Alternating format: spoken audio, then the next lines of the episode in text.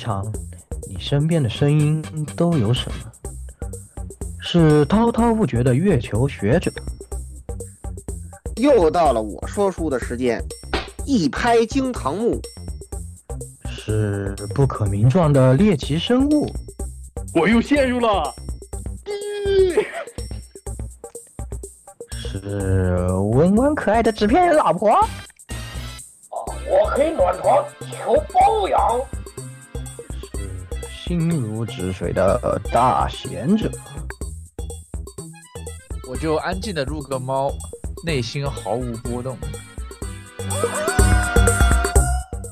还是刚交的好哥们，你们又黑我。这些声音都在这里，与你谈天说地，请听 AR Live 常规节目。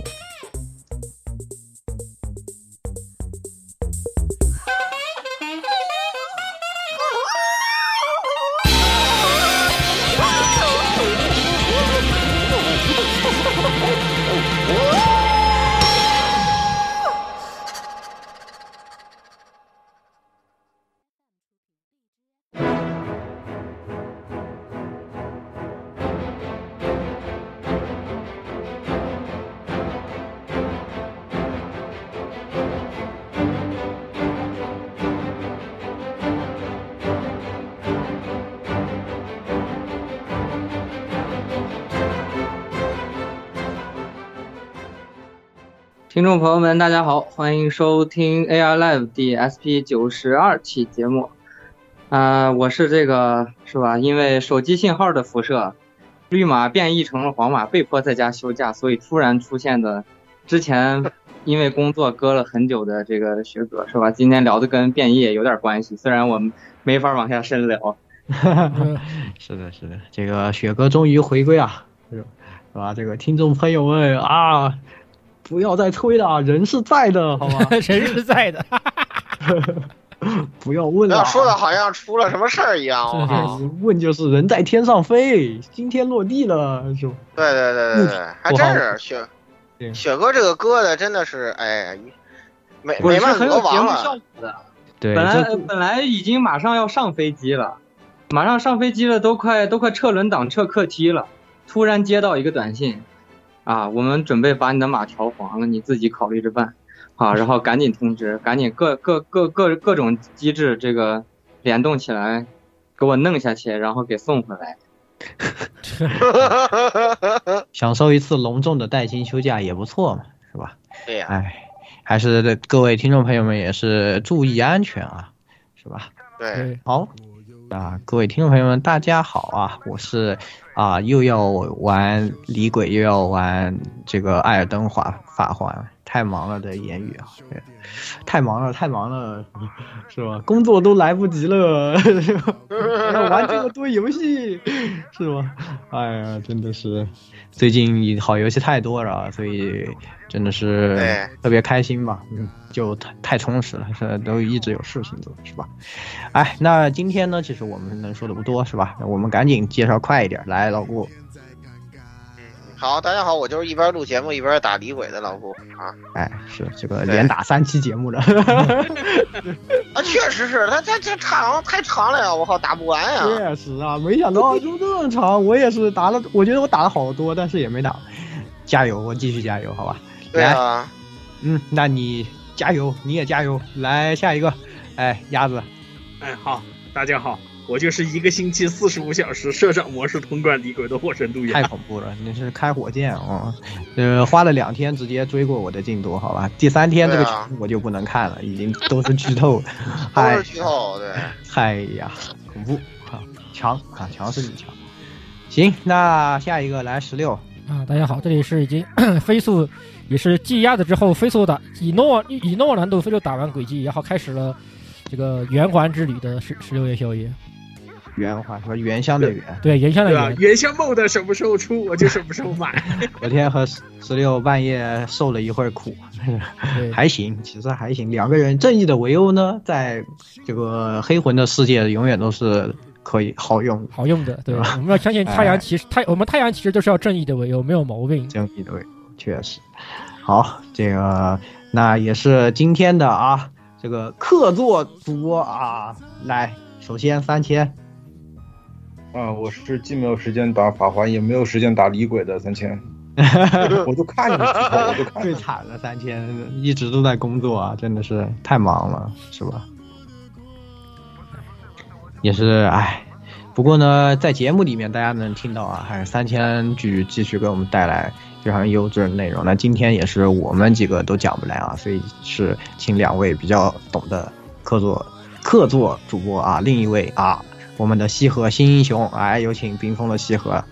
啊，大家好，我是现在正忙着看各种哥斯拉在那儿打小怪兽，然后没有功夫玩法环和离职轨迹的冰封的西河。好，我靠！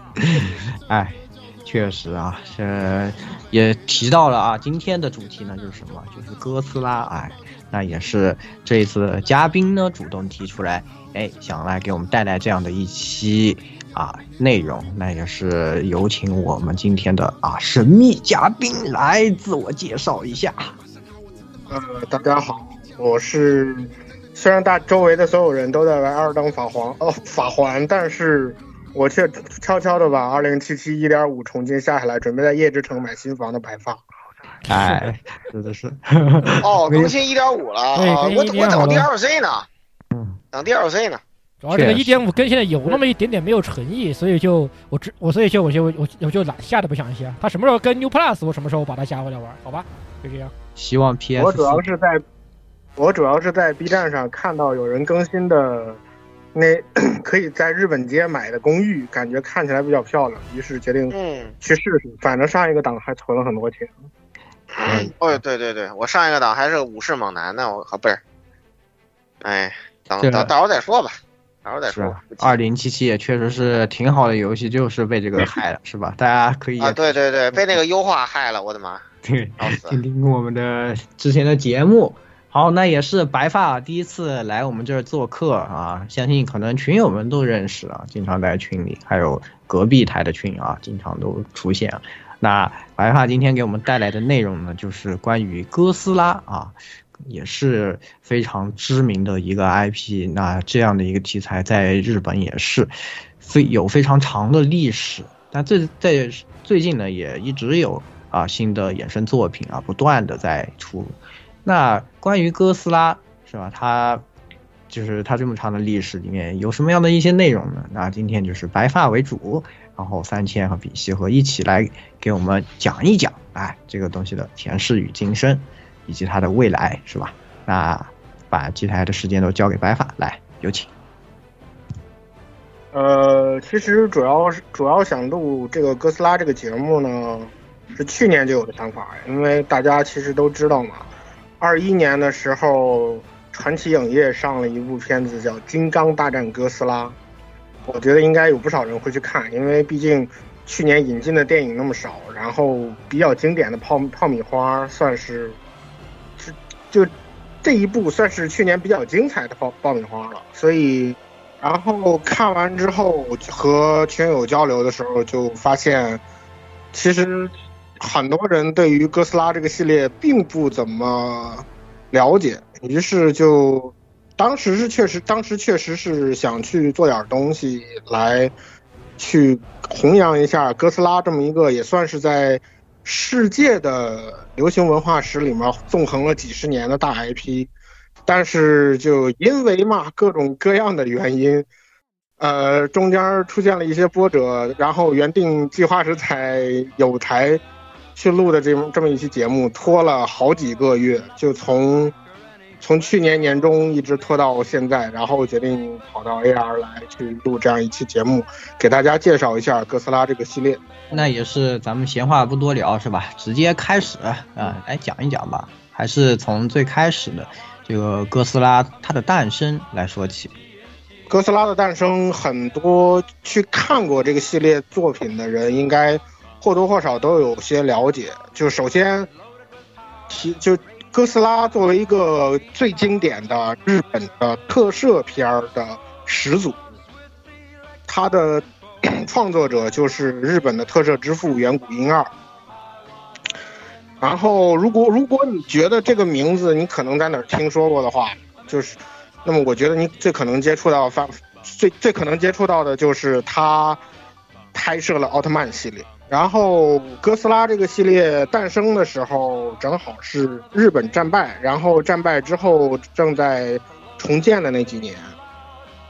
在这几年里面，我们都知道，就美国嘛，刚刚在日本下下了两颗蛋，比较兴奋，然后他就去，然后他就在附近的环境里面去搞一些新的核试验，去测试。到底这个原子弹该用什么样的方式去造最好？然后当年人们对于核辐射的概念理解也不是特别深刻，所以美帝的这美帝的这种疯狂的核试验就在太平洋那那片岛礁附近造成了严重的污染。然后日本有艘有艘远洋渔船叫第五福龙丸号，这个渔船就沾染上了核辐射粉尘。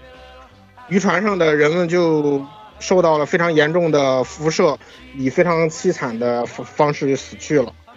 然后当时第五福龙丸号从沾染辐射回港，一直到所有的船员都死去，这么一个过程是在日本受到高度关注的。然后人们投就是对于核辐射这样一以及核弹这样一种形象。产生了非常高度的恐惧，然后关注到这个热点的当时的东宝电影公司有一个制片人叫做田中有幸，他关注到这样一个广泛的社会热点，觉得我们能不能用这个题目去拍摄一部反思，然后关注核辐射的电影，而且这样一个电影我们还不能用传统的那种方式去拍。就当时日本比较流行的就是时代剧和大合剧，很明显用他们去表现核辐射的威力是不太合适的。然后在当时正好又是有一个叫做雷哈里豪森的人，呃，他曾经他拍摄的《原子怪兽》就是正在日本那边热映，于是田中有幸就想，我们能不能去仿照这样一个东西，在日本拍一部我们自己的怪兽片儿？抱着这样一个想法，他就在东东宝公司的内部去开始拉拢拉拢人，然后去拍摄这样一部怪兽片儿。这个时候，他所找到的第一个人就是哥斯拉系列的创作者远古婴二了。就是远古婴二是吧？他大家都知道他是这个特摄之父嘛，对吧？他是就是就当时肯定是一个技术宅这样的形象。呃，远古婴二在当时确实就是当时是这样一副技术宅的形象，但是当时“宅”这个词还没有诞生，然后但是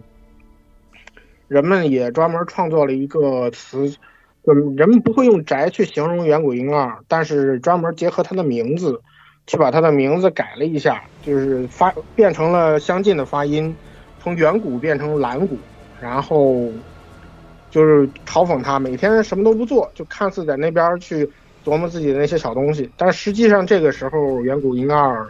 是是一直在琢磨怎么去发展自己的特摄技术。特摄这个词，一般来说我们去想我们想到这个词的时候，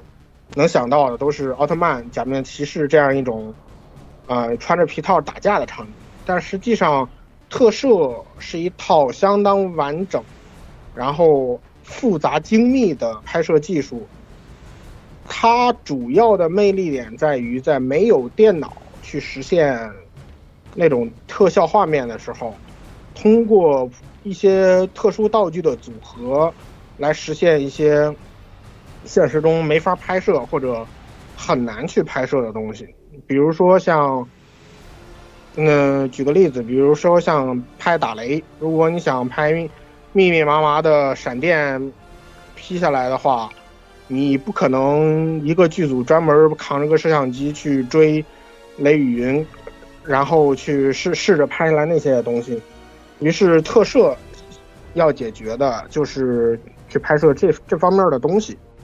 就是特摄这种艺艺术啊，也是怎么说呢？是算是日日本的这种发展出来一个比较特殊的。门类的吧，就算他们当时一起，尤其是以远古婴二，他们这个公司为首啊，去钻研出这样的一种方法，去呈现啊，利用一些模型或者道具来呈现一些啊平时看不到没有计算机合成，就做出一些特效的这种效果。那这这个特摄的手法，我们先放一边了。其实，呃，最主要的是，就是远古婴儿当时他有这个想法，是吧？但大家都觉得，如果我们拍这种题材啊，啊，比特别是比如说历史社会题材，一般都是要肯定以人为主角的，因为人是根植于历史或者社会的一个这个主体嘛。但是呢，哎，他们当时就产生了这样的一种特殊想法，觉得，哎，是吧？我们就一定要反其道行之。就是我们要用这个怪兽作为主角，是不是？对，实际上这样一个想法是远古婴二去提出来的，就是我们要我们要创造出一个 被核辐射所影影响，然后变得巨大丑陋的怪物，去弄去给观众们表达出这个怪物造成的破坏，从而让他们去体验到核辐射的恐怖之处。但是这但是。远古婴儿一开始提到的，提到这个想法的时候，他想的不是哥斯拉，而是一个巨大的像章鱼一样的怪物。当时远古婴儿就特别痴迷于美国同时拍的一部，也是也是用巨大章也是用巨大章鱼作为怪物的那主题片儿。他觉得章鱼这个想法很酷，但是田中有幸不不不是很认同这个想法，于是。强逼着他把哥斯拉，把大章章鱼大怪兽这样一个想法变成一个更现实、更容易用现有的现有的道具去实现的怪兽。然后远古婴二就重新研究，最后推出来了这样一个结合以恐龙为原型，名字是同时结合了大猩猩还有鲸鱼。于推出这这样的一只怪兽，名字就是大家都熟知的高吉拉，哥斯拉。是的，那当时要拍摄这个的话，肯定还是得，因为大家也知道那个时代，就算你想用特效，实际上没有这么多的电脑特效可以用，对吧？从这个摸不断的这个摸索之中呢，然后不通过这个皮套啊，或者说是哎这些模型的搭建啊这种方法是吧？然后呢，再去呃这种。呃，摸索，然后不断的发展，然后也是从哥斯拉这个题材开始，可以算是开启了日本这个特摄的这种特摄片的一个与先河吧，是不是这样子？对，就实际上现在我们所去看的，嗯，奥特曼、假面骑士，包括哥斯拉本家的这个系列，很多的特摄技术都是由当时。远古自己在拍摄哥斯拉的时候钻研，然后呃发展想象，最后创造出来的一整套完整的技术。我我们还是回到说哥斯拉拍摄这个过程中来了，就是当时田中有幸和远古英二两个人在东宝公司社内力排众议，最终把这个项目确立下来之后，那么首先他们要遇到的第一个问题就是。得找一个导演来拍人类的戏码，因为当时大家都没有去尝试制作过这种完全是怪兽、完全是怪兽作为主角的电影。他们觉得始终还是要安排一些人类的戏码，不然人类是没有办法去带入其中，感受到这部分的恐惧的。但是远古婴二他当时毕竟也不是导演，只是一个负责特效的 负责特效的人员。所以他们必须得找一个有经验的人去，嗯，有经验的人来负责导演人类的戏码。然后这个时候就是田中田中有幸找来了另外一个导演，就是东宝公司的本多朱四郎导演。然后本多朱四郎这个名字非常的，嗯，非常的有纪念意义。如果你看过二零一九年那部传奇哥斯拉的话，你就会发现。其实那里面那那里面那位秦秦泽博士，他的名字就是朱四郎，就是为了纪念这位本多朱四郎先生。本多朱四郎他本人是参加过太平洋战争的，然后甚至他曾经目睹过原子弹的爆炸，所以他本人是对原子弹的威力相当有可以说是亲身经验的一位导演。所以他同意去参加这样一个项目。在他的参加之下，他们终于是他就他们凑齐了这个班子，可以成功的去拍摄哥斯拉了。本多朱四郎负责人类戏人类戏份的拍摄，然后远古婴二负责整个负责整个怪兽部分的设置，然后在后期把两部分影影片剪辑到一起。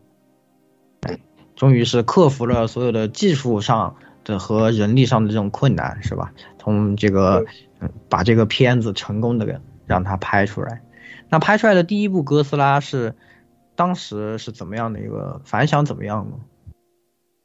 虽然我们现在这么说的话，难免会让难免会让人觉得啊，感觉困难也就那么多嘛，不就是找不到人嘛？但实际上，当时第一部哥斯拉遇到的困难还是非常多的。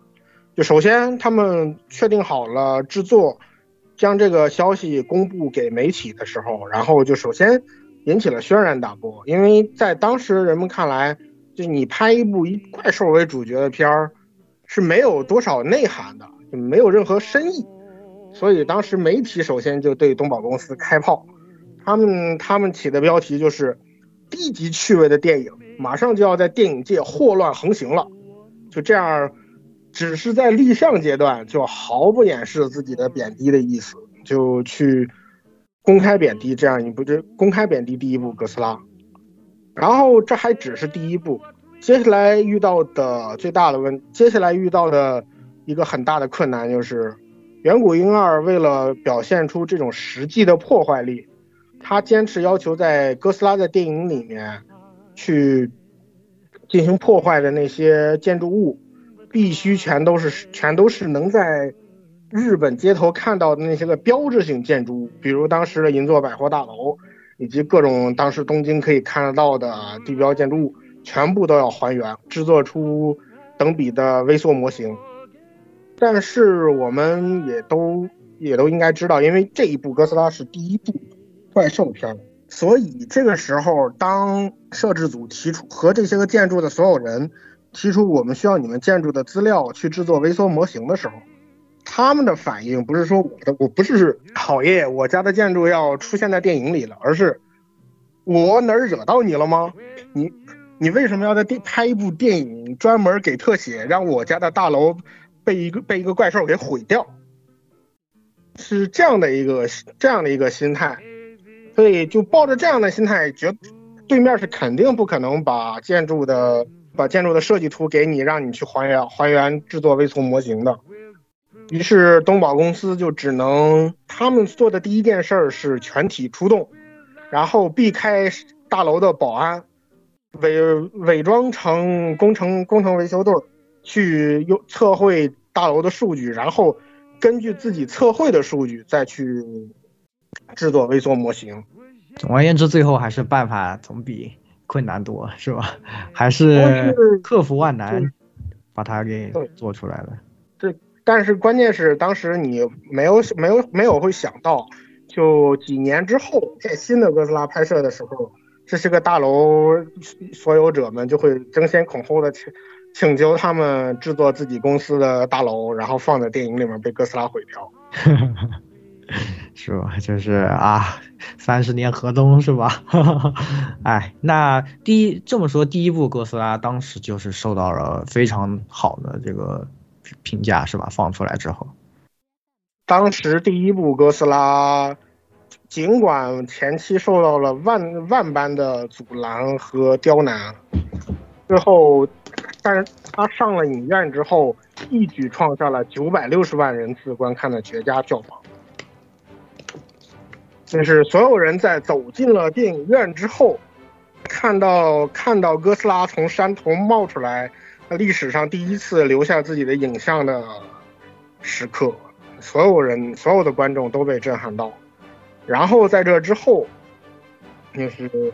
媒体们在看完首场的播放之后。也不再坚持自己之前那种傲慢的评论，而是认真的去对哥斯拉做出了应有的评价，并且大肆宣扬。主要还是不光是它怪兽片这种视觉上的一些冲击，包括技术上的一些给人带来的新颖的视觉体验吧，还是因为它这个作品它是有符合那个时代的内核，所以才能这么受欢迎，是这样的？是的，就是首第一部哥斯拉，我们都知道，就是这这哥斯拉系列永远的永恒的主题就是哥斯拉是一只被核辐射变异影响而进化而来的怪物。就是我们可想而知哈，就是一一九五四年这部片子刚上映的时候，日本当时正好是在二战战后的一个高速恢复发展期，呃，人们努力的工作，然后街面上焕然一新，就几在美国的支持下，然后人们几乎就要忘了，呃，十年前的时候那种一地。狼藉，基本上什么都没有，嗯嗯那样的一种情况。但是，影片里面哥斯拉那样的怪兽，在东京街头的破坏，让一切都让东京化为火海的恐怖景象，就是让当时并没有离战争多远、多么远去的人们，就又重新赤裸裸的感受到当时的那种恐惧，并且造成这种恐惧的，就恰好也是。当时的社会热点就是核弹，所以当时哥斯拉在成功的结合了这样一种算是国民级别的民族记忆，以及当下的热点的情况，当下的热点，并适当的进入进行了深入的思考，在当时可以说应该从现在我们来看这部片子的成功，可以说得上是一种必然吧，我是那么觉得的。嗯。是吧？西河呢？西河是不是对这一块也有一些这个自己的解读啊？嗯，我是这么觉得啊，就是刚才也讲到了，呃，对于地标建筑的破坏，这个哥斯拉，我们这边网上他们日本那边也对哥斯拉这个破坏的路线进行了相当细细细致的研究，呃，尤其是初代和我们后面会讲到的这个，嗯，痞子拍的他们那个新哥斯拉。呃，我们去看一下，就是初代哥斯拉一路破坏过去的这个路线，就可以看到，他把之前在李梅的那个烧烤行动，就是东京大轰炸的时候，所有没有破坏的建筑，一个一个全都破坏了过去。呃，这种行为，那个不能说是恶意满满吧，只能说是那个，呃，那个就是居心叵测啊。对于我们来讲的话，就是他在这种行为里面表现出来的，就是我们。所恐惧的这么一个巨大的物体，就是哥斯拉啊，代表着我们对于核的恐惧啊，对于我们一个巨大物体的恐惧啊，对于那个我们所有的啊来自深海的恐惧。你我们都知道，那哥斯拉每次登陆的时候都是从海里面出来的啊。对于深海的恐惧，你毕竟日本是一个岛国嘛啊，然后这次核试验也好，还是美国当年的黑船也好，还是那个太平洋战争的时候一大堆的。乱七八糟的事情也好，都是能够呃体现到啊，日本最大的恐惧是来自于海上啊，这种来自海上的恐惧就深刻的体现在了初代哥斯拉以及后面发展的种种啊那个每一代的哥斯拉的那个表现之下，嗯，然后嘛就是这个样子，就刚才也讲到了，我们对于哥斯拉的理解啊，就是他对于核试验的这个。嗯，叫测试的话，其实也不光是那个两次原呃原子弹轰炸以后导导致的本土的一种原子的苦难，呃，它背后的美国的一些那个殖民的感觉也是啊，通过这个方面，通过哥斯拉，尤其是从山头啊，还有它破坏各种建筑造成的各种嗯呃巨大的灾难也好啊，都是体现出了那个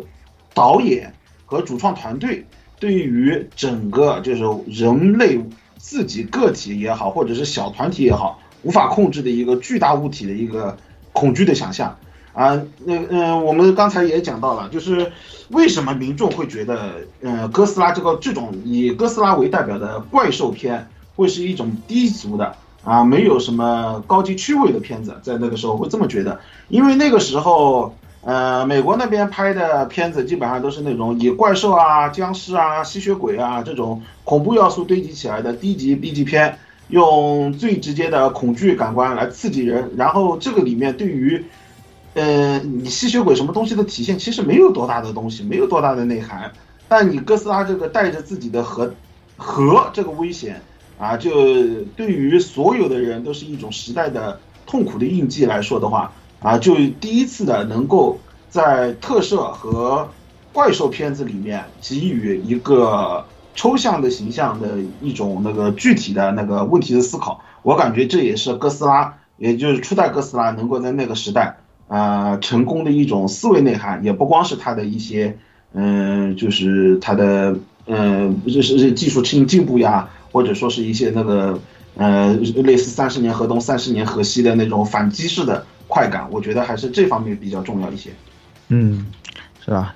那也是它，无论是在视觉上，还是说它在这个内核上呢，都是可以算是直击了当时的日本市场的一个心灵吧。所以说呢，它能拿下这么好的一个成绩。在这个之后呢，自然就，那肯定啊，从商业的角度啊，不管是或者说流行的角度，那肯定就一下子火了嘛。那火了以后呢，之后肯定就会有很多衍生的东西要持续的出来，以及包括模仿它去做的一些东西，包括像特摄这个品类呢，也是是吧？我们也是直接一飞冲天，是这样的感觉嘛？啊，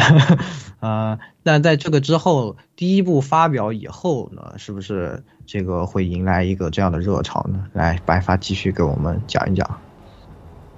呃，实际上当时第一部哥斯拉之后，虽然受到了当时社会的极好反响，但怪兽这样一个类型片儿的主角，还并没有走进人们的视野当中。就当时人们还认为哥斯拉这个系列成功，是因为它的主题主题反核以及对于核辐射的恐惧的表现力，而并非聚焦于怪兽本身。真正说让怪兽这个形象成为流行文化本身的是第二部哥斯拉，也就是哥斯拉的逆袭。这一部和第一部相较有什么区别呢？首先。这首先，第哥斯呃第一部哥斯拉中的哥斯拉这个怪兽，在片尾被秦泽博士给杀死在了东京湾。第二部里面出现的是二代哥斯拉，也就是哥斯拉的同类型个体。然后这一部其实内容上，也就是第二部第二只哥斯拉来到继续来到东京进行破坏的故事。但是在这里面出现了。一个让所有人都没有始料未及的现象，就是他们为了增加卖点，在这个片子中设计了一个新的怪兽安吉拉斯。为了增加冲突，让哥斯拉和安吉拉斯在片子中打了一架。就偏偏是这中间十多分钟的这样一个情节，让这让这个情节成为了第二部哥斯拉的观看的高潮。也就是说，大家进影院。都是为了，基本上都是为了去看这段哥斯拉打安吉拉斯的。然后，是在这一部片子也同样受到成功之后，东宝公司就立刻确立刻明白了这其中的摇钱树。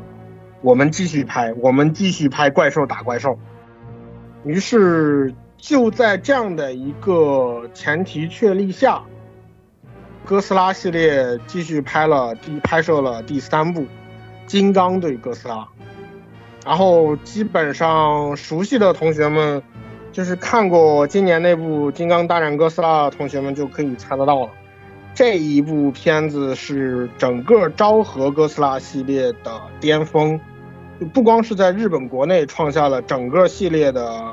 观影人数之最，同时也扩散到了海外。现在我们所能看，现在我们所能接触到的一一些好莱坞大片导演。比如说像斯皮尔伯格，再比如再比如说像波西，呃，像那个杰克逊导演，都是都是通过这样这这部片子来建立起了对哥斯拉的认知，从而就是产生了对他的喜爱。然后在这之后，就是一路不停的去拍了下去。整个昭和时期是拍到了。十五部，十五部，从从这之后一路一路下去，哥斯拉系列一开最开始的呃，反核理就反核理念，在这几部片子在后后来的系列中是越基本上是越来越淡化，但是怪兽的系列越来越怪兽的种类和数量也越来越多，整个片子拍到最后就变成了怪兽打怪兽的一个组合，人类的剧情更像是附加在上面帮帮助观众带入的零件，相相当相对来说十分的无关紧要。就这样一路到了一九七五年，当时遇上了第一次石油危机，再加上当时电电当时日本那边是电视普及，去挤占了挤占了电影的市场，人们更多的愿意在家里看电视，而不是走进影院去看哥斯拉。然后再加上当时英雄特摄系列崛起，就熟悉奥特曼和假面骑士系列的同学们都知道，就是到七十年代的时候，其实。奥特曼已经是有着相当成熟人气的系列作品，假面骑士系列也已经诞生。就是他们作为电视上面的特摄，去挤占了很大一部分哥斯拉的空间。于是就是到这样为止，到一九七五年，他们拍摄了整个系列的第十五部作品《机械哥斯拉的反击》之后，东宝公司决定暂缓停暂缓哥斯拉系列的拍摄，我们暂时先不不去拍它了。然后整个昭和系列就到此结束。是，感觉在这一个时间段，它还是由于最终还是它的视觉的部分被提炼出来，加上流行文化和特色往低龄化的这种转变啊。因为，嗯，在电视上播出呢，很多都是小朋友在看这个以后呢，是吧？嗯，它根据市场呢，最后还是不断的转变成了一个这种怎么说呢？新。呃，比较传统的特色，呃，这种偶像形象了，是吧？就已经把它最开始的内核有一些，啊，这个抛掉。实际上，实际上就是他试图转型去走一些更受儿童儿童欢迎欢迎的类型，但是他在影院上映这点又决又注定了他是没有办法去竞争那些去和那些在电视上播出的特摄竞争。呃，所以就整个系列一直处于是一个人气下滑的状态，所以到最后就不得不被迫停止了。实际上，在这个过程中，哥斯拉系列还经历过一个特别有趣的变化，就是哥斯拉在每一部拍摄的时候都要制作新的皮套。在这个过程中，随着哥斯拉的形象不再是第一部那样吓人而充满着压迫力的造型怪兽造型。就是在这个过程中增加了类似于浓眉一样的浓眉一样的眼眼眶造型，然后眼睛也变得越来越大，就是头也变得越来越大，就越来越往可爱的方向去走。然后甚至甚至于说，在其某部作品中，当时正好是阿松的漫画在流行，哥斯拉在这部作品中还刻意模仿了一下阿松里面经典的那个 shade 造型，就是去追刻意的追赶潮流。但是很显然，就是这样的一些手段吧，始终是没有办法阻止哥斯拉系列的人气人气不断下滑，所以最终是停止了整个系列。嗯，那在这个之后呢？那既然他们最后停选择了停止，但那在，呃，我们知道在八十年代快要开始的时候啊，他又再一次是吧？这个，呃。决定要重新开始拍了，是这样子。对，而实际上，我整个哥斯拉系列在平成在八十年代初重启的契机，我觉得是很多人一般都猜不到的。就是之前看过一部，之前看过的一部纪录片显示的是，在这个期间，日本发生了一件非常重要的事情，让哥斯拉系列开始逐渐的回到。人们的眼睛视线中，那就是《星战》上映。这个《星球大战》带来的那种视觉冲击啊，在那个年代真的是可以说，对任何看过的人都是一个就是无法磨灭的那种程度的印象吧，是吧？嗯，那像这样的一部作品呢，必然会带来大家对这种同相似类型的一些作品的一个追求，是怎么回事吗？嗯，实际上是这样的，就是星战的上映在当时日本人的心里面，在当时的日本人里面掀起了一阵热潮，就是他们没有办法想象特效还能这么去做。然后就是当时星战上映的时候，正好当时二十多年前看过第一代哥斯拉的那些个小孩子们，呃，成长成了当时社会的消费主力。然后，当时日本正好也是处在一个快速上升、快速上升的时期。他们想到的第一件事就是，我们有没有能够去媲美《星球大战》的作品？在这个时候，这样一批人就把哥斯拉从历史的垃圾堆里面，也不不能说垃圾堆，就是从呃种种从被封存的角落里面去把它翻了出来，然后就当年举办了一系列旧的哥斯拉的重映会，让哥斯拉在日本的社会上又得到很大很大的热度。于是就趁着这样一个热度，东宝公司本着一个有钱不赚王八蛋的态度，迅速的宣布，我们要重新开始拍哥斯拉系列了，我们要出新哥斯拉了。然后就这样，一九八四年，八四版的哥斯拉，嗯，在日本上映了。然后这个系列一般现在我们就称之为平成哥斯拉。然后平成哥斯拉，因为是星球大战带起来的热度，所以我们可以明显的看到整个平成系列的科幻风，相对于昭和系列来说，就浓了非常多。本身因为哥斯拉是和是核爆炸产生的产物，所以它本身它在当时就带有一定程度的科幻科幻想科幻思维，也带有一定的科幻元素。然后再去蹭，再去蹭科幻电影这样一个名头，就相对来说比较容易。于是，就整个系列吧，在那个重新指导的导演手中，给他去加入了当时八十年代人们各种热议的新的议题，比如说太空大战啊、转基因啊之类的全新的科幻要素。就这每一部里面都有除都有除了哥斯拉之外。有加入这些科幻要素的新的怪兽出现，然后让整个让整个系列在日本迎来一个全新的热度。这个时候这个时期的哥斯拉就是比较偏向于现在我们看的那些了，然后内容上也更也更加的有 SF 味儿，更适合成年人去观看，然后整个系列的热度就起来了。然后这个时候我们就要说到，就来到了九十年代。来到了哥斯拉粉丝们最噩梦的一个环节，就是哥斯拉被好莱坞看上了。那就是和好莱坞要合拍一部嘛？嗯，就怎么说呢？九八版哥斯拉这个名字是所有的哥斯拉迷心中过不去的一个坎。那肯定，那你得，你们可以好好讲讲。嗯，就是怎么说，九八版哥斯拉实际上就是是这样的，就是我本人就是看九八版哥斯拉，我知道了有这么一个怪物叫哥斯拉，所以我我可以算是看九八版入坑的。然后，但是在我上了大学之后，我有能力去接触到了其他版本的哥斯拉的时候，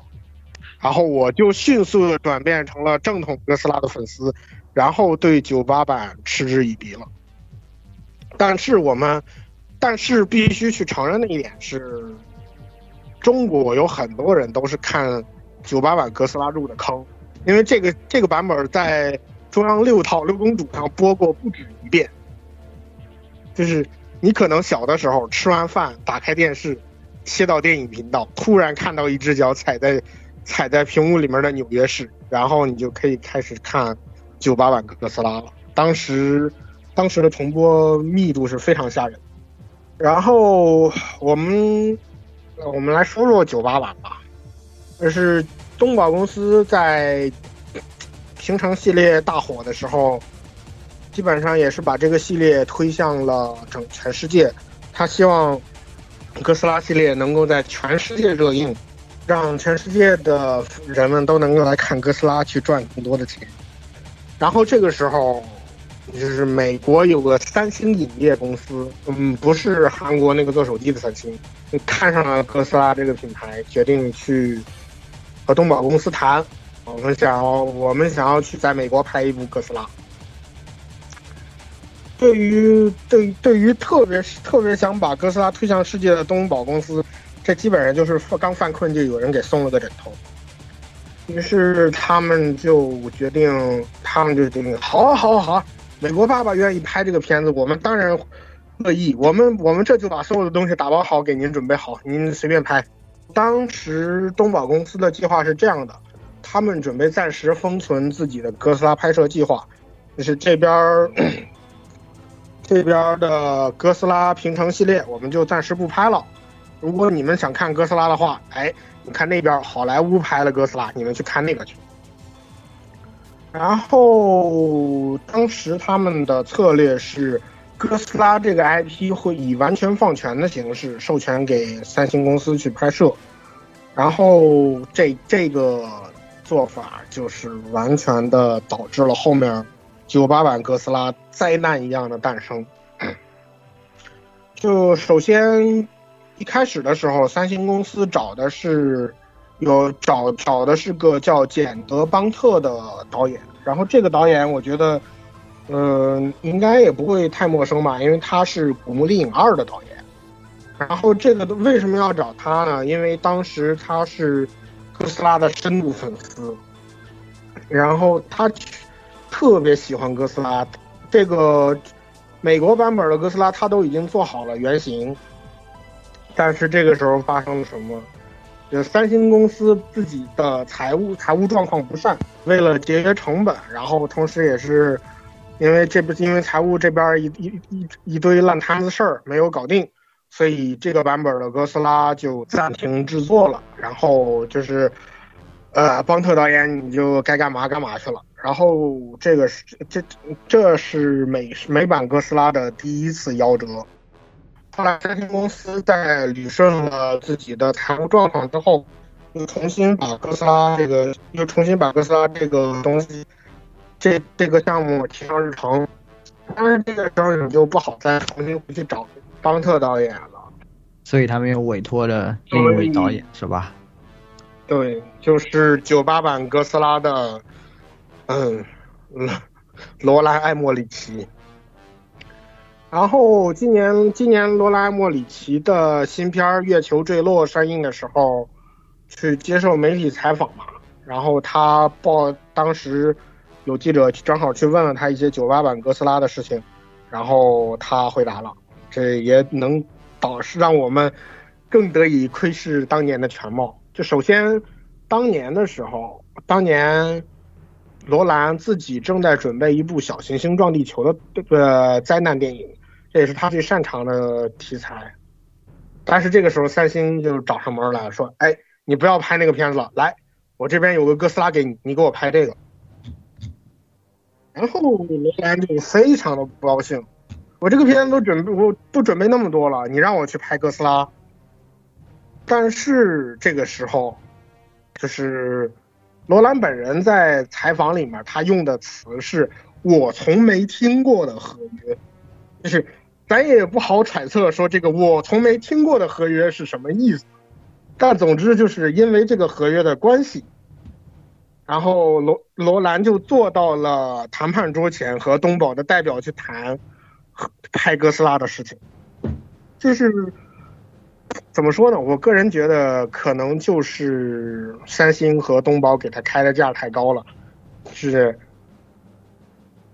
就是那种我本想大声斥责他，但是他给我开的价格太高了，这样的一个情况。然后罗兰罗兰当时为了表达自己不想去拍这个电影，他跟东宝公司开出了非常任性的态度，说，我让我拍你们的哥斯拉可以，但是。我不想拍那种你们那种肥肥的大肚腩哥斯拉，我要按照一个蜥蜴的形象去拍，去拍一个快速、能够灵活行动的哥斯拉。你们接受这个条件，我们就拍；不接受就拉倒。罗兰当时说这个话，基本上就是气话。但是离谱的是，东宝那边答应了。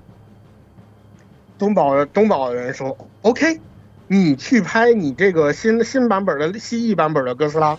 我们可以把它叫做新哥斯拉或者好莱坞哥斯拉。然后我们那边我们回头继续拍我们的传经典哥斯拉。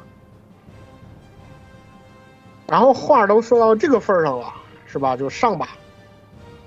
然后就有了我们就就有了我们所看中。”就有了我们今天所能看到的那个九八版本的哥斯拉，也可以看得出来，就是它在诞生和这个拍摄的过程中就已经是啊经历了一番啊这个 折腾，就是仿佛连它的诞生都有一些不情不愿。那这样的一部作品究竟是为什么？就大家就是你们哥斯拉的粉丝都觉得它是一个噩梦啊？呃，关于这点，我觉得待会儿我待会儿我们请三千跟西河也去聊，也聊一聊关于九八哥斯拉的观点吧。因为，呃，我个人对于九八哥斯拉的一个现在所看的一个不满的点，主要是在于第一，九八版首先我最不喜欢的第一点是，它不太像哥斯拉，就不是传统哥斯拉那种。嗯，怎么说呢？就是那个大肚腩的形象，就是他，就是九八版哥斯拉更像一个当时比较流行的那个霸王龙的形象，长着背，长着哥斯拉的背鳍，然后他不会原子吐息。我觉得，我觉得这是整个整个系列里面我最没有办法理，我们最没有办法去接受的一点吧，就是他没有。原版哥斯拉的那个战斗力，它只是一个套着哥斯拉名字的假冒的怪物。然后我大概就是这样。然后西河，你有什么？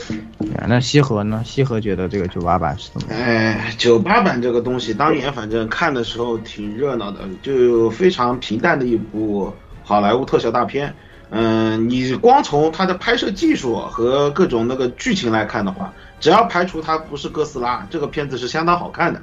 啊，但是它因为叫哥斯拉了，就导致了几个方面问题啊。就第一个，刚才也讲到了，就是，啊，它不像哥斯拉，那个表现的就不像是我们对于传统哥斯拉的那个印象当中的一个想象啊，尤其是它的那个作为一种普通恐龙的状态，呃，好莱坞这边拍的时候就。完全的按照一个恐呃侏罗纪公园复刻版的那种感觉去拍这个电影，甚至到最后，呃，以往在哥斯拉系列里面无往不胜的那个呃哥斯拉都，呃在这个里面我们都已经懒得叫他哥斯拉，叫他斯拉，直接被 F 十五给干爆掉了。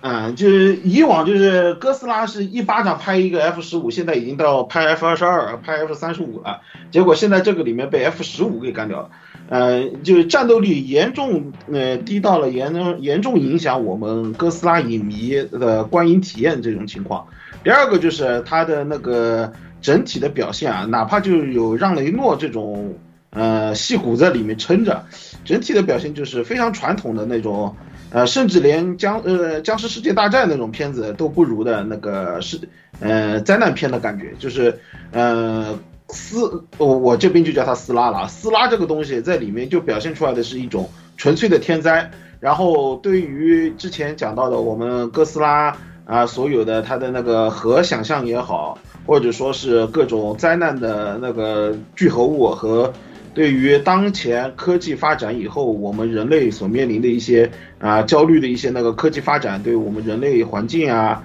或者社会的破坏也好，甚至是到后面那个。跟皮斯拉这边比起来，更加不能比了。你我估计在，嗯，整个片子里面，唯一能跟那个，嗯，斯拉这个没有内涵相提并论的，大概就后面我们会骂的虚斯拉。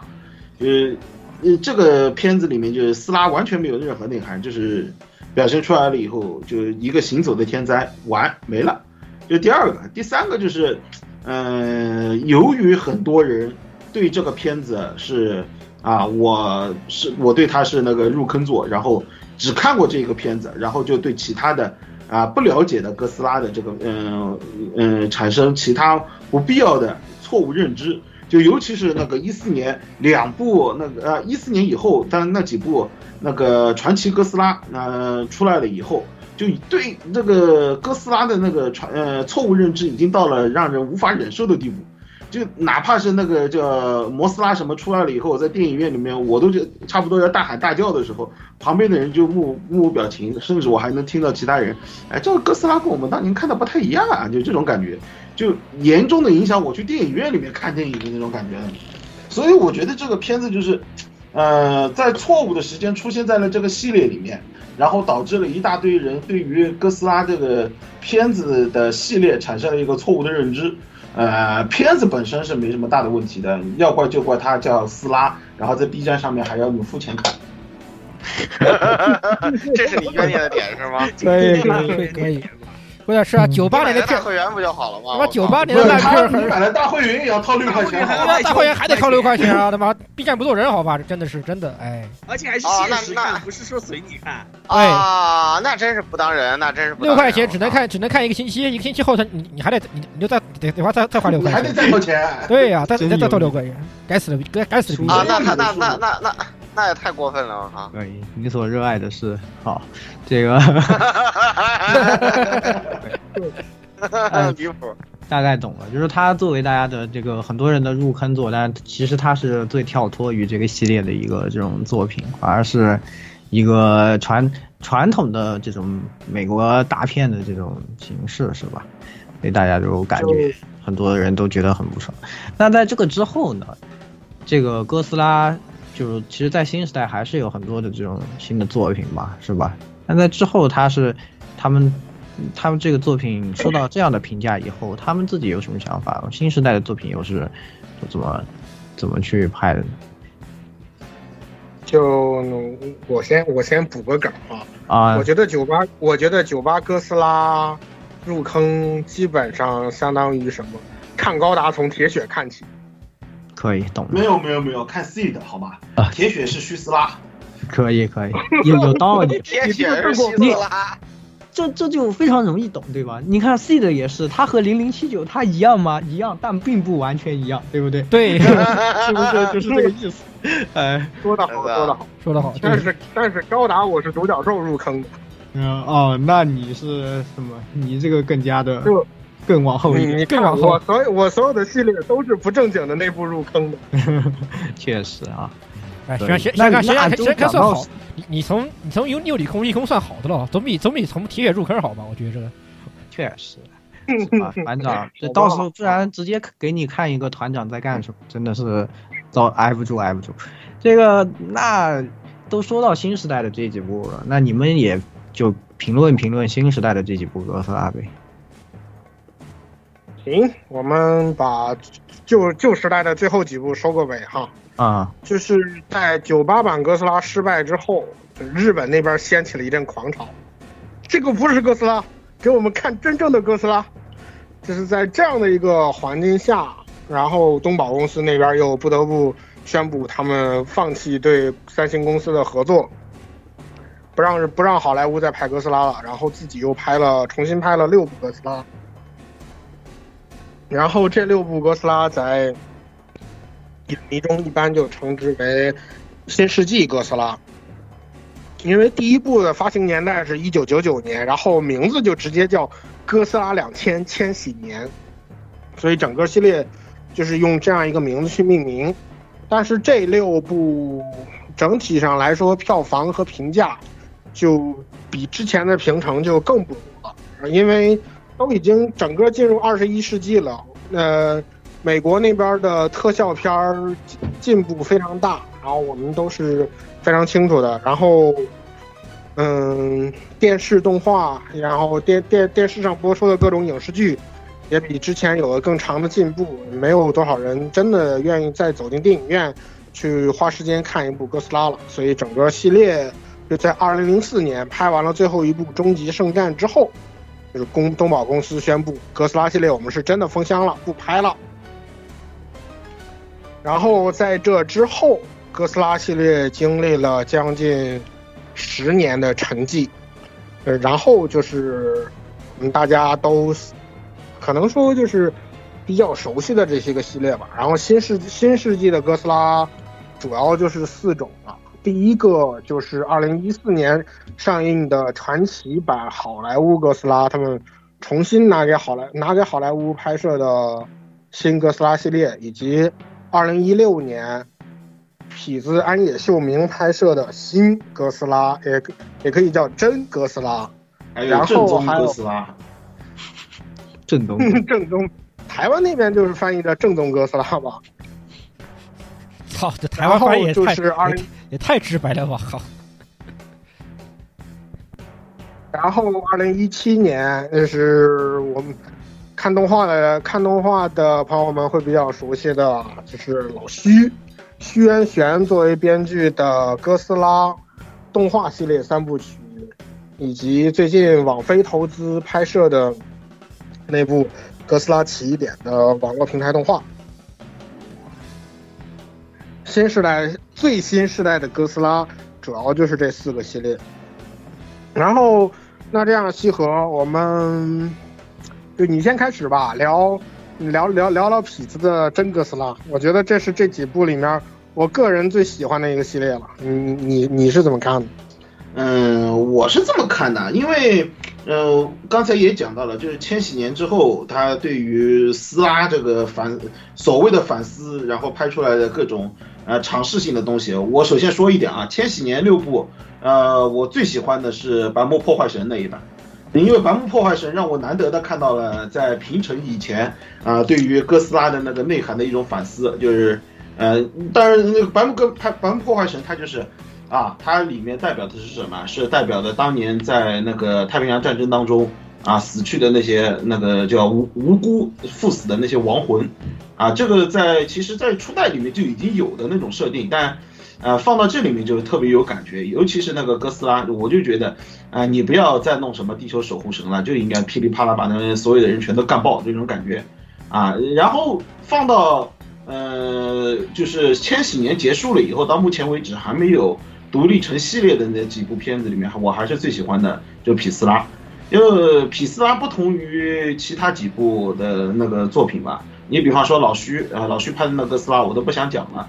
嗯，就是你大概理解就是看高达从铁血入坑的那种感觉就行了。然后那个奇奇异点是另外一回事儿，奇异点是一个比较合格的，奇异点是能够吸引科幻粉丝和军武粉丝正儿八经。加入这个坑里面去看哥斯拉的一部非常好的科普片，呃，对于他的东宝的一些片子的那个介绍和吸引来讲的话，我觉得这部片子是相当适合入坑做的，呃，这是我对他的评价，啊、呃，然后传奇嘛，就是真正正儿八经的美国人把哥斯拉的牌子拿过来了以后，没有乱搞拍出来的，呃，高档版的爆米花电影，然后我也只能这么评价。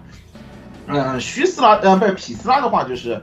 给我的感觉就是，呃，正儿八经的能够把呃日本人，尤其是最初的那一代主创对于哥斯拉的内涵体现出来的，就是对于巨物和那个无法掌握力量的恐惧。那个巨物恐惧，我随便提一嘴啊，就是其实就是为什么我们对于巨物这种东西，尤其是韦伦纽瓦那个片子里面出现的一大堆巨大物体，有一种沉迷般的恐惧。啊、呃，这玩意儿就是超出了我们的感性，你放在那边就觉得这个东西的存在意义已经超出了我们个体的存在意义啊、你就会对于这种东西啊、自己的主主体被客这种以前的课题抢掉了以后，就会觉得有一种恐惧感在里面，这就是我们对于巨啊巨物的恐惧感的来源啊。然后这种东西的话，体现在日本的那个历代的片子发展下来啊，出出现的就是一个是怪物啊怪兽。另外一个就是列车啊，列车是可控的那个巨物，那所以我们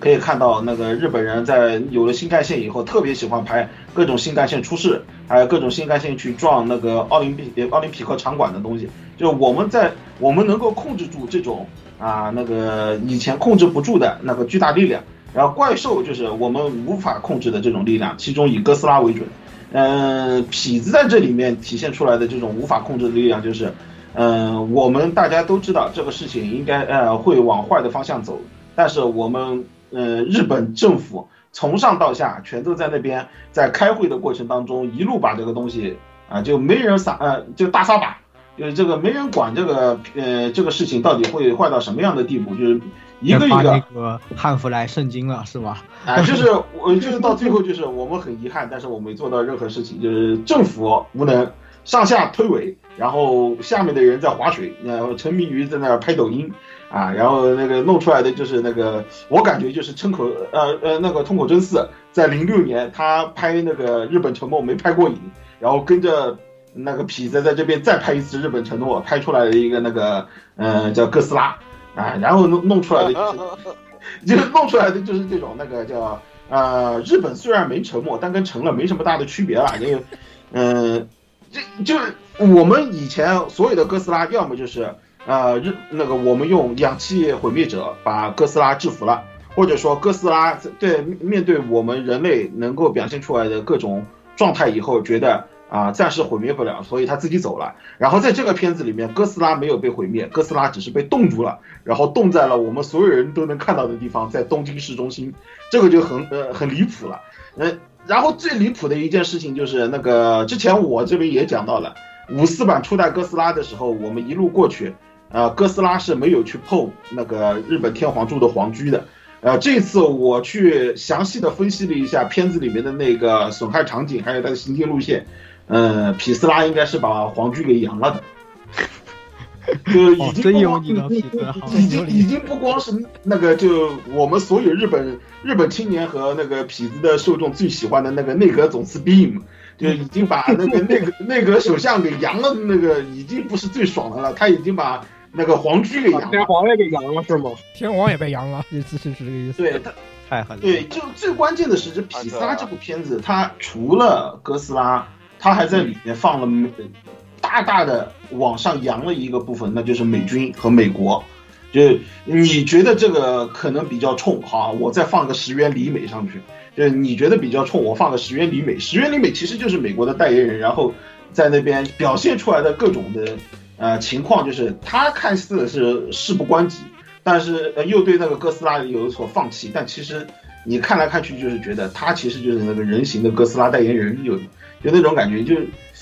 甚至不同于摩斯拉的小呃小美人，就那种感觉，就是如果哥斯拉能变成人形，大概能变成石原里美，我是这么感觉的。就就感觉他把想黑的全给黑了一遍，是吧？就是有什么不爽的全黑一遍。对，就是痞子在这个片子里面表现出来的对于日本社会的那种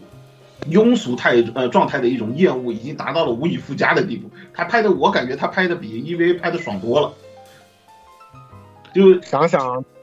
就是想想最后一幕第五形态从那个尾巴上开始裂变，走下一堆石原里美来，你这个比喻 不行，我停不下来。对，那不挺好吗？这个大家都开心了，是吧？大家都开心如果从嗯，对，对反正日本人只要是妹子就行了，无所谓的，是吧？具体是什么无所谓的，这性癖有这么宽泛的吗？我只要看看不像，那个通来可汗狂喜，好吧？我要笑死了。不是这片子其实最主要的问题就是，嗯，我们能够觉得能够看到，就是最最直观的印象就是我们认为的是二零一一年就三幺幺那个事儿嘛，就是呃搞导致了整个那个福岛到现在为止都没有解决的那一场那个大地震，然后就觉得哥斯拉只是那一场的外化。其实我感觉，包括它第五形态那上面的那个尾巴上面的所有的人的形象也好，还有最后对于用那个。在用这个所谓的阿梅诺哈巴基利去搞一个那个叫冰冻作战也好，那他之前他还拿了一个呃叫新干线去撞了，呃，就我之前也讲到了，就日本对于巨物最大的两个特征就是一个巨新干线，一个呃怪兽，就是他拿着一个自己可控的呃巨大物体去撞击，然后做出了跟柯南一样的举动。你看看柯南的 M 二十四。我这一枪啊，不用多说。不是最主要的，最主要的是柯南的那个 M 二十四里面，他是最后让啊、呃成功那个超越了时代的新干线，以一种无法阻止的速度，那个嗯冲向了奥林匹克场馆，就是以这种感觉冲了过去。呃我当时给他的评价就是你啥意思啊？奥林匹克是哥斯拉是吧？好家伙，好是，好家伙，好家伙，笑了个死人，真的。可以可以，这个角度好啊，可以。OK，那就关于这个皮斯拉就这些。那呃，虚斯拉大家是只有一个喷是吧？就是大家都觉得直接开除了是这意思。来来来，大家先白白毛这个白发还没说他对这个传奇这个这个皮斯拉的看法，来白发啊，对，那白发讲讲呗。对白发来看一下。嗯啊，我我觉得匹斯拉西河说的蛮好的了，我不太想补充什么。就是我个人比我，因为我个人相对于哥斯拉这个系列，我更像是那种怪兽粉丝吧，就是我就是喜欢看怪兽打架，然后只要你打得爽，我就给你掏掏电影票。所以我觉得就我不我我觉得西河说的够好了，我去我我就特别想那个聊一下传奇，传我我就聊两句传奇这个哥斯拉系列吧。嗯，就是就怎么说呢？传奇这个系列基本上我我觉得相对来说，相对于痞子继承了初代哥斯拉的那个精神内核而言，传奇更像是继承了整个昭和系列哥斯拉的精神内核，就是管你人类的，管你这个系列有什么深度，给我打就完事儿了。嗯，就那个，实际上我在整理这个哥斯拉系列节目的素材的时候，我发现了一个特别奇怪的地方，就是我本人虽然自诩是正统哥斯拉的粉丝，但是在我整理的时候，我觉得传奇的哥斯拉其实非常的不正统，就是它除了外形特别像，就是特别接近正统的哥斯拉以及会原子吐息之外，它的内在设定上一点都不哥斯拉。首先，它是个远古生存下来的巨兽，然后它是靠吃核为生的，就是它本身并不代表核污染，而是它是能净化核污染。其实按照原那个传奇的设定的话，就所有的泰坦巨兽都是可以以核动力为驱动的，然后哥斯拉只是在这里面最为突出的一个点。对，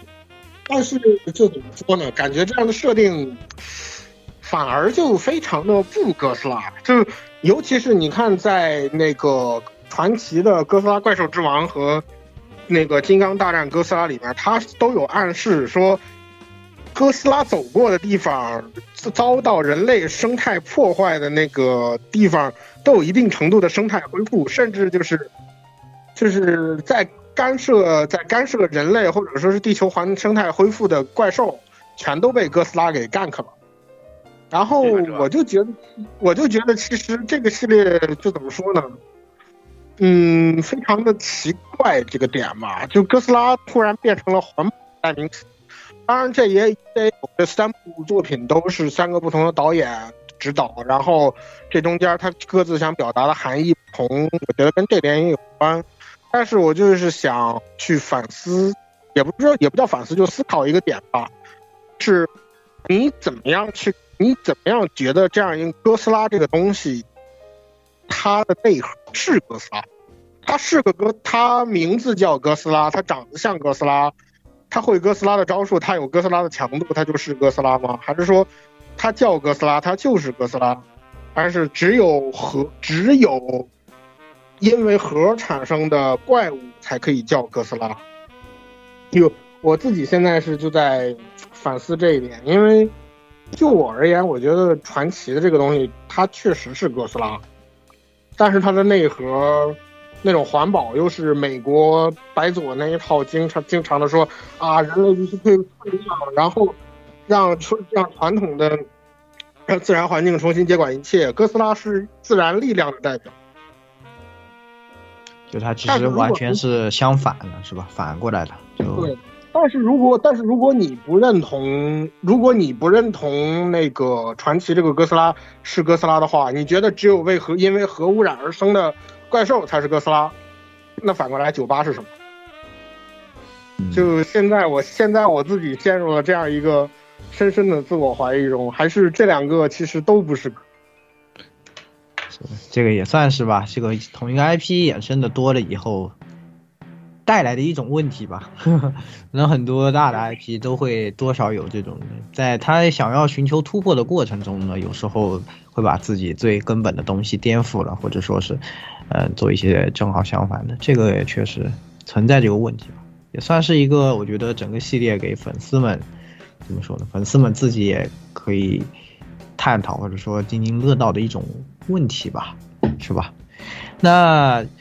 这个新时代的最后也是聊完，也是其实白发也带我们啊梳理了一下哥斯拉这个作品啊，从诞生和到它中间啊、黄金时代怎么怎么发生了一个变化啊，然后之后呢又是怎么样和好莱坞的合作里呢诞生了这个让大家都。非常是吧？非常不爽，但是呢，却吸引了很多观众的九八版。然后再之后呢，又是千禧年的这些作品，以及新时代的哥斯拉，我们都聊了一遍。那最后呢，关于这个哥斯拉未来的走向，是吧？那你们两个有什么想畅想一下的内容吗？西河讲讲呗。啊、我觉得吧，就是之前因为讲了，就是现在能够继续往下走的，你包括，嗯、现在还不能够，呃，得到确确切消息，说是能够，呃，出现在我们大众视野当中的那个东映，现在还在进行的那个神秘的企划，那就不太清楚了。嗯、以现在新时代的这几部的讲的话，那皮唯一有消息的应该是啊，唯二有消息的一个就是传奇啊，继续往下走，就是金呃那个哥斯拉对金刚之后，他后面肯定还要再拍续曲的。但是以传奇对于哥斯拉的理解程度，我感觉他们大概也就是拍一个，嗯，把各种对于那个哥斯拉的理解糅合在一块儿的那个 FGO 级别的东西那。这里我又要戳某人的痛处了啊。呃，FGO 级别的东西，呃，所以就是看看热闹就行了。我对于他们的呃期望不是很高，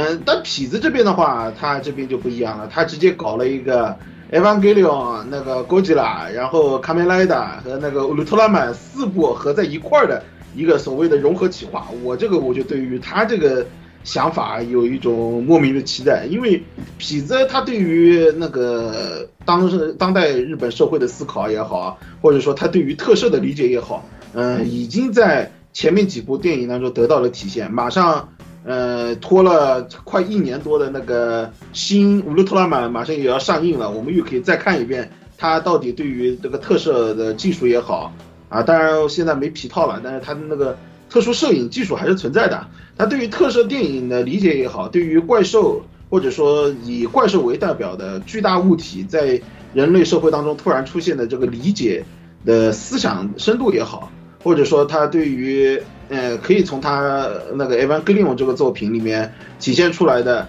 呃对于日本文化的一种那个反思啊，或者说是对于当代一些现代亚文化的一种那个体现呃体会啊，我觉得他这个呃融合企划能够值得我们去期待一下，就是能够看一下。呃，哥斯拉能够在这个新的媒体时代能够爆发出怎样的新的一种激情和一种新的内容，所以我觉得，呃，如果要说最期待的话，我肯定还是期待痞子对于这个四部作品融合的一个那个叫搭建的一个构想。呃，你说要问我对于传奇期待不期待啊？啊，到时候可能会去看的，但看完了以后，我估计也就是一个怀太平洋二的水准吧。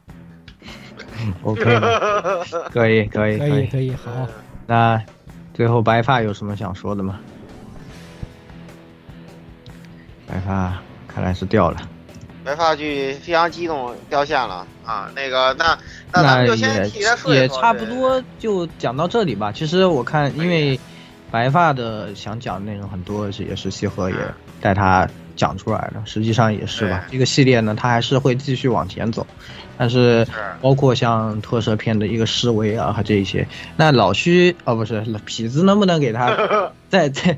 就是再次重新解构它，对吧？就那 Make Godzilla great again，这个对对对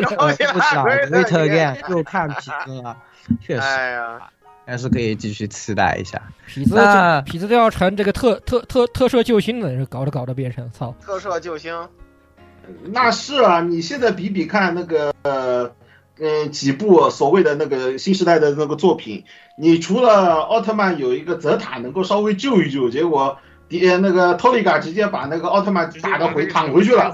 啊，都都躺回去了。你觉得现在所谓的特摄里面还有哪一部能够有哥吉拉这种？假面骑士也是越假面骑士越越逐渐摆烂，好这个吧？假面骑士自从比多多之后就越来越拍越难看，好吧？我讲道理，我觉得 后逐渐摆烂。我 就是一一步一步不如一步，我都到后面这个什么贼罗万我都懒得看了，好吧？那个东西真的。贼罗万确实真的懒得就是看。这部这部东西能够让一个青年演员长达一年的在在那边曝光，就已经很神奇了，好不好？我感觉是的，是的，也是哈。那最后啊，白发回来了，白发最后给收个尾吧。最后有什么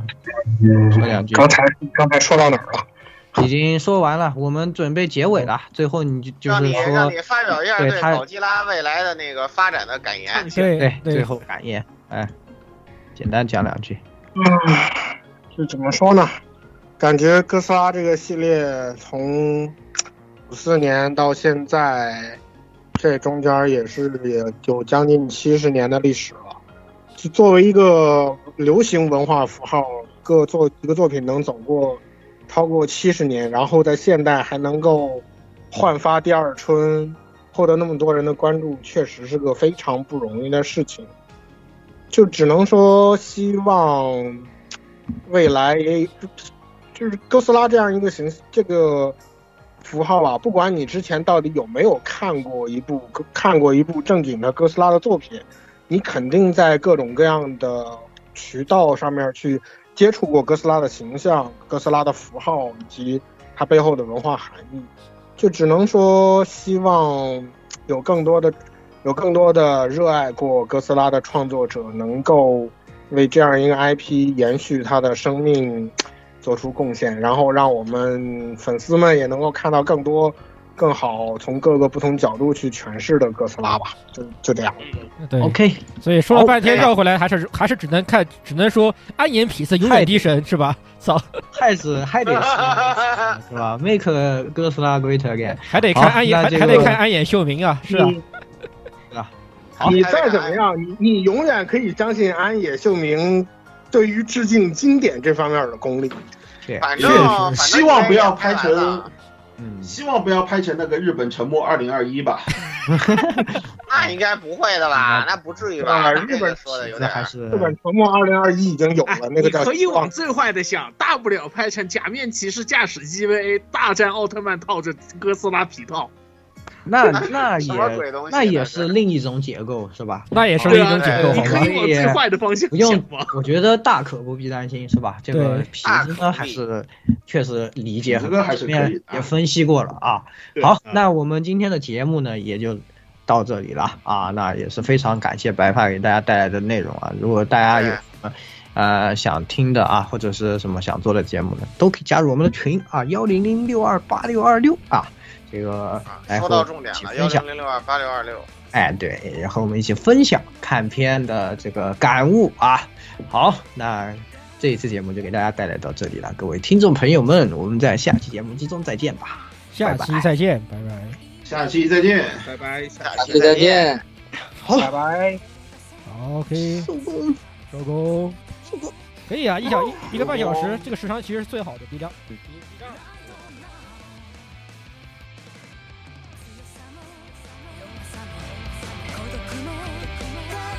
欢迎各位收听本期节目，请各位听众老爷在评论区留下您宝贵的意见。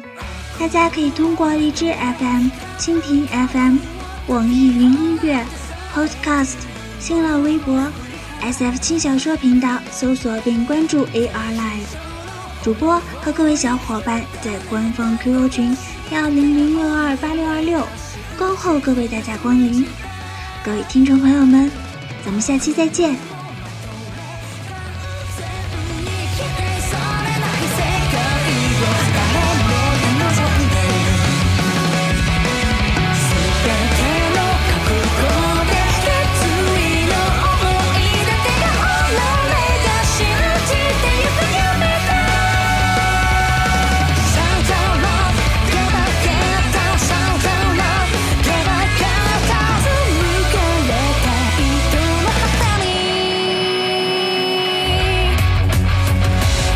哎，那位朋友也是啊，裤子可以先穿上了啊，下一啊你们可以下准备次就不要说了啊。